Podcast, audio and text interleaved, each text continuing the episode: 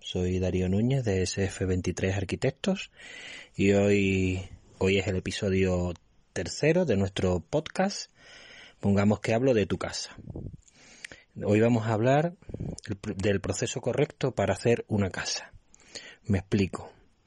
Después de nuestra experiencia, eh, creo que muchas veces el promotor no sabe qué pasos y el orden de los pasos que debe de seguir para hacer su casa. Mm, nosotros os vamos a explicar lo que creemos que son los pasos correctos para hacer tu casa brevemente todo el proceso. Lo primero es buscar un solar, si tienes un solar familiar o tuyo en propiedad, buscarlo. Para buscar el solar recomendamos el asesoramiento. Nos hemos encontrado muchas veces casos de gente que ha comprado un solar y resulta que por determinadas, por por H o por I, no se puede construir en ese solar. Si hubieras tenido un asesoramiento, no hubieras hecho ese gasto y hubieras podido buscar un solar que se acomode a lo que busques.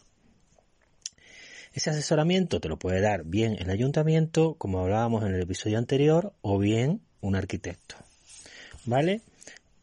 Si es un arquitecto, por nuestra parte, mejor. O sea, con lo que nosotros entendemos mejor que el arquitecto te acompañe de la mano en todo el camino. ¿Vale? Entonces, tú estás buscando un solar, le dices al arquitecto lo que quieres, tanto del solar como de tu casa, y el arquitecto, a raíz de eso, en todas las reuniones pertinentes, hace un proyecto. ¿Vale? Ese es el orden correcto. O sea, tenemos un solar, buscamos un solar con arquitectos asesorados por el ayuntamiento y en ese momento contactamos con un arquitecto que nos redacta el proyecto. ¿Vale? Con ese proyecto redactado, que tiene que estar visado por el Colegio de Arquitectos, ¿vale? Se puede ir al ayuntamiento a pedir licencia. Pero este proyecto tiene sus consecuencias.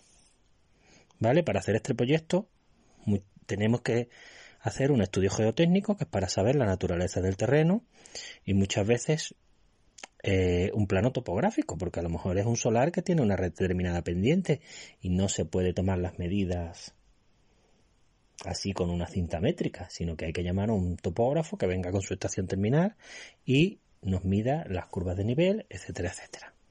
¿Vale? Una vez hecho el proyecto, para la obra también tendremos que buscar un aparejador. Pero bueno, nosotros, con toda la paciencia, todas las reuniones con el promotor, redactamos el proyecto. ¿Vale? Con ese proyecto, nosotros lo que hacemos es con un presupuesto ciego, es decir, un presupuesto donde vienen las cantidades, pero no las, no el dinero. O sea, por ejemplo, pones metro cuadrado de enfocado, metro cuadrado de ladrillo, se lo das a 3, 4, 5 constructoras. ¿Vale? Tampoco hay que volverse loco Digo lo de 3, 4, 5, por no decir 3, porque nosotros nos estamos encontrando que alguna constructora ahora ni contesta. O sea, por eso digo 3, 4, 5, pues por ejemplo, si las mandas a 5, ten en cuenta que dos ni te van a contestar. Y entonces ya vas a tener 3 que sí te contestan. Y esas tres que puedes comparar. Lo que decíamos el otro día, que muchas veces no, no va a ser el que sea más barato sino el que te dé solvencia, ¿sabes? Solvencia de decir, este lo va a hacer bien, que te dé buenas sensaciones, ¿vale? Nosotros siempre recomendamos que, que se haga una, con una constructora local, claro. Si vas a hacer un chalet o una casa aquí en Segovia, pues recomendamos que sea una, una constructora de Segovia, pero bueno, eso son cosas personales un poco. Bueno, pues una vez con ese proyecto, ya la constructora tiene su... Hemos elegido una constructora, pues nos vamos al ayuntamiento o, antes de elegir la constructora podemos irnos al ayuntamiento y pedir licencia, porque por ejemplo, aquí en Segovia en el ayuntamiento tiene mucho jaleo, hay poco personal y tardan bastante, ¿vale? En otros pueblos no tardan tanto. Pero claro, el ayuntamiento nos tiene que dar licencia para nosotros poder empezar la obra.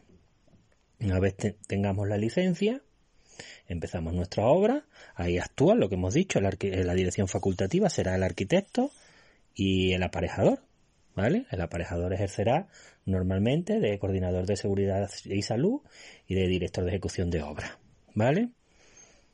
Pues nada, hemos terminado nuestra obra tranquilamente, todo ha salido estupendamente, gracias a Dios, ¿vale?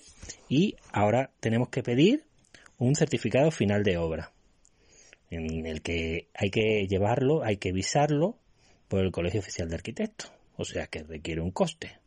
Normalmente no es muy alto, pero requiere un coste, ¿vale? Eh, con este certificado final de obra en el que dice que la obra se ha ejecutado según el proyecto el proyecto pertinente. Con ese final de obra eh, vamos al ayuntamiento para que nos den la primera ocupación la cédula de habitabilidad diciendo que esa casa se puede habitar y que puede entrar la gente. Pues ese es el proceso en el orden que nosotros creemos el correcto vale un, un saludo muchas gracias